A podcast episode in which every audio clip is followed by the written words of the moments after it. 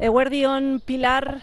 Esta mañana representantes de las plataformas Onguetorri Refugiatuac y Muac Zabaldus acaban de presentar, han presentado otros pasos nuevos de esa iniciativa que, lanzaron el pasado 25 de mayo para impulsar eh, la apertura de corredores humanitarios para traer niñas y niños enfermos desde los campamentos de refugiados de las islas griegas. Em, ¿Qué ha pasado en, estas semanas desde, ese 25 de mayo? Bueno, pues nos lo va a contar Rosabel Argote eh, de Onguietorre Refugiatuak Araba. Rosabel, Eguerdión.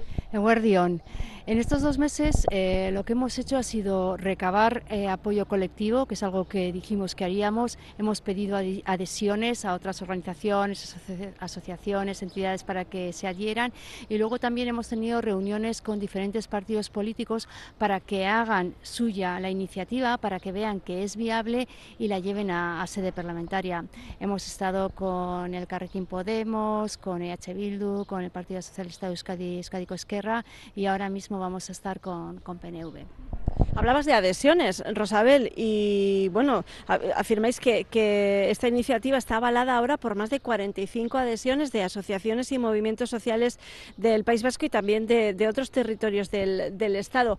Eh, ¿Os esperabais esta, este apoyo? ¿Esperabais más?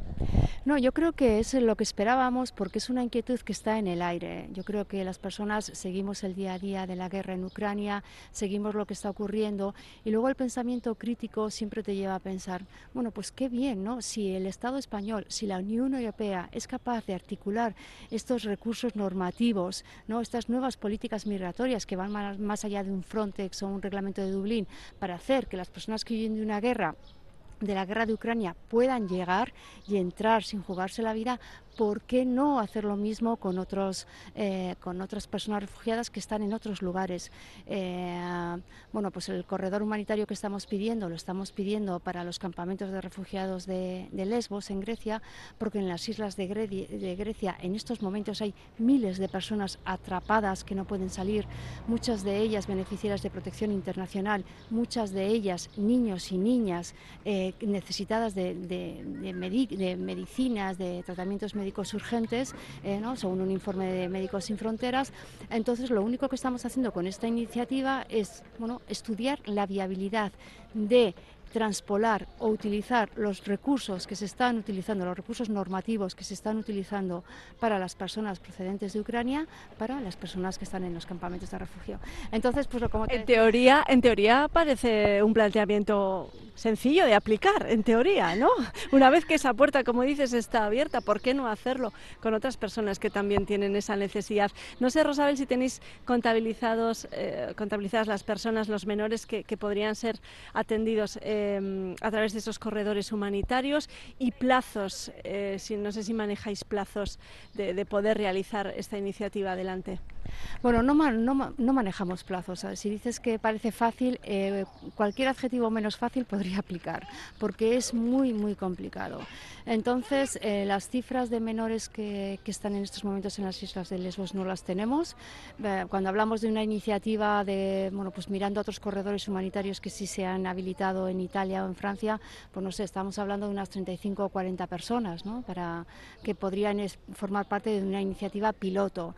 Eh, pero sí que creemos que es viable y creemos que es de una forma viable y más rápida que lo que fue en el pasado. ¿no? O sea, lo de los corredores humanitarios es probable que, a los oyentes les suene de que algo ya cuando apareció la fotografía del niño Ailán ¿no? y se supo ¿no? en el 2015 que el gobierno vasco había impulsado esa iniciativa de corredor de un corredor humanitario hacia la comunidad autónoma del País Vasco, la comunidad autónoma de Navarra, bueno, pues es que fue fue inviable, es que, es que los plazos eran tan largos.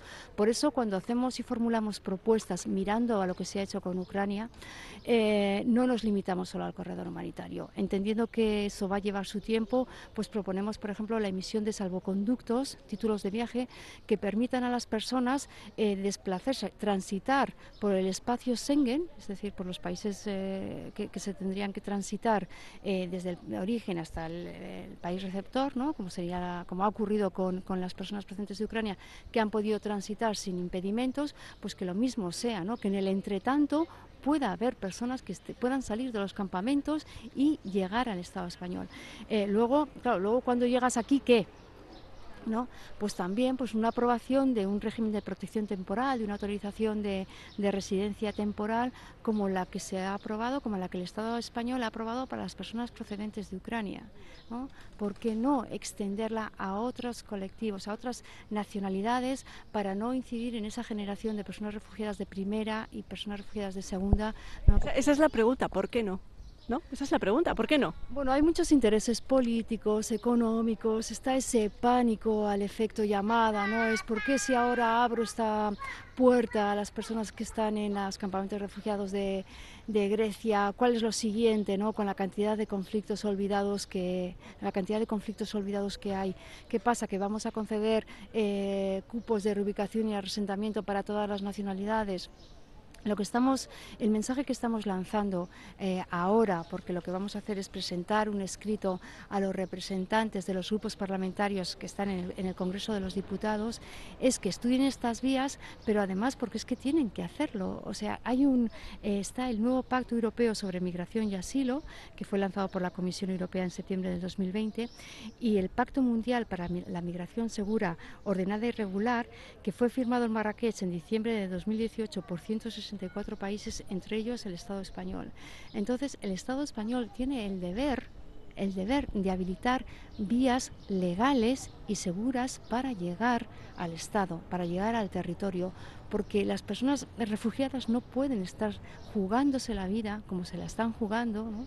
Tenemos aquí a la vuelta de la esquina lo ocurrido en Melilla, eh, por llegar a un país seguro en el que poder pedir la protección internacional que, que la Convención de Ginebra de 1951 les garantiza. Y en este caso, concretamente en este caso que, proponéis, hablamos además de niños y niñas, de, menores eh, gravemente enfermos que ahora mismo eh, malviven, podríamos decir, en esos campos de refugiados de las islas griegas.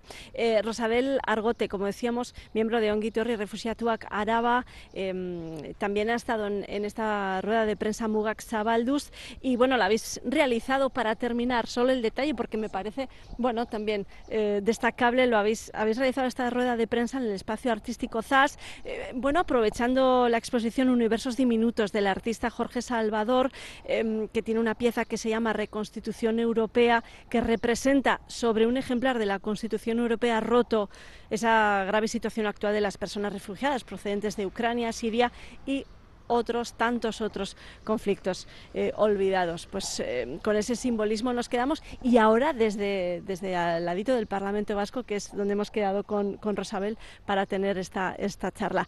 Es que ricasco y nada, seguiremos eh, en contacto para que nos vayáis contando cómo van esos avances. Pensemos en avances en cualquier caso, Rosabel. Es que ricasco, Suri. Agur Pilar.